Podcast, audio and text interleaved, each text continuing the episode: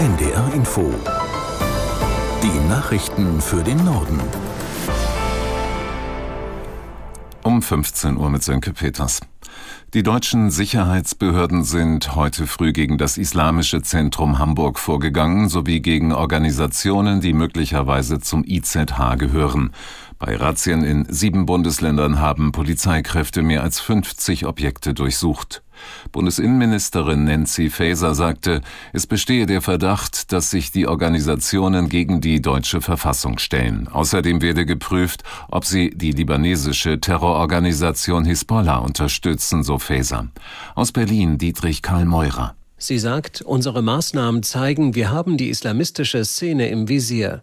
Die SPD-Politikerin erklärt weiter, die Maßnahmen richteten sich gegen islamistischen Extremismus, nicht gegen eine Religion oder gegen einen anderen Staat. Faeser betont, Deutschland dulde keinerlei islamistische Propaganda, antisemitische und israelfeindliche Hetze. Die bei den Razzien beschlagnahmten Materialien sollen nun ausgewertet werden. Sie könnten als Beweismittel für ein eventuelles Verbot dienen. Die Lokführergewerkschaft GDL hat sich zufrieden geäußert über den Verlauf des heutigen Warnstreiks. Die Beteiligung sei sehr gut, sagte GDL-Chef Wieselski. Die Lokführer sind dazu aufgerufen, bis heute 18 Uhr die Arbeit niederzulegen.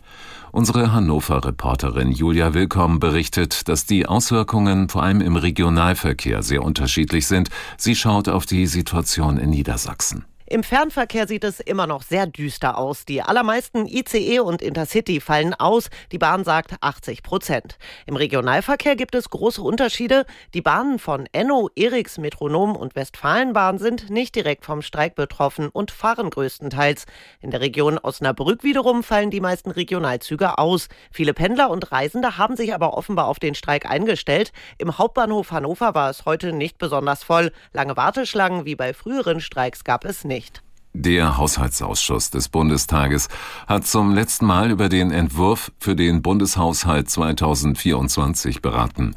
In dem Ausschuss kommen Fachpolitiker der Regierung und der Opposition zusammen. Thema war auch das gestrige Urteil des Bundesverfassungsgerichts. Aus Berlin Hans-Joachim Viehweger. 60 Milliarden Euro fehlen dem Bund nach der Entscheidung der Karlsruher Richter. Die hatten gestern die Umwidmung von Corona-Schulden in den Klimafonds für verfassungswidrig erklärt. Die Karlsruher Entscheidung wird unmittelbare Auswirkungen auf zwei wichtige Sondervermögen haben, den sogenannten Klima- und Transformationsfonds sowie den Wirtschaftsstabilisierungsfonds. Die Mittel daraus sollen erstmal weitgehend gesperrt werden. Damit ist unklar, wie bereits angekündigte Programme finanziert werden. Das betrifft zum Beispiel Maßnahmen zur Förderung der E-Mobilität sowie die Verlängerung der Energiepreisbremsen. Ausgenommen von der Haushaltssperre werden lediglich die Programme, mit denen der klimafreundliche Umbau von Gebäuden bzw. der Austausch von Heizungen gefördert wird. UN-Menschenrechtskommissar Türk warnt mit eindringlichen Worten vor einer potenziell explosiven Lage im vom Israel besetzten Westjordanland. Er sei zutiefst besorgt über die zunehmende Gewalt und die schwerwiegende Diskriminierung von Palästinensern in dem Gebiet. Aus Genf, Katrin Hondel. Ich läute die lautestmöglichen Alarmglocken, sagte Türk vor Vertretern der UN-Mitgliedsländer. Er kritisierte, dass seit vielen Jahren die Warnungen und Empfehlungen des UN-Menschenrechtsbüros zur Deeskalation der explosiven Lage in den palästinensischen Gebieten und besonders in Gaza ignoriert worden seien. Im Krieg zwischen Israel und der Hamas sei es offensichtlich, dass auf beiden Seiten einige das Töten von Zivilisten als hinnehmbaren Kollateralschaden oder die Menschen absichtlich als nützliche Kriegswaffe sehen. Jedes fünfte Auto auf Deutschlands Straßen ist mit erheblichen oder gefährlichen Mängeln unterwegs. Das hat die Jahresuntersuchung des TÜV-Verbands ergeben. Demnach sind zwischen Juli 2022 und Juni 2023 gut 20 Prozent der Fahrzeuge bei der Hauptuntersuchung durchgefallen. Bei rund 15.000 Autos waren die festgestellten Mängel sogar so erheblich, dass sie als verkehrsunsicher eingestuft und sofort stillgelegt wurden.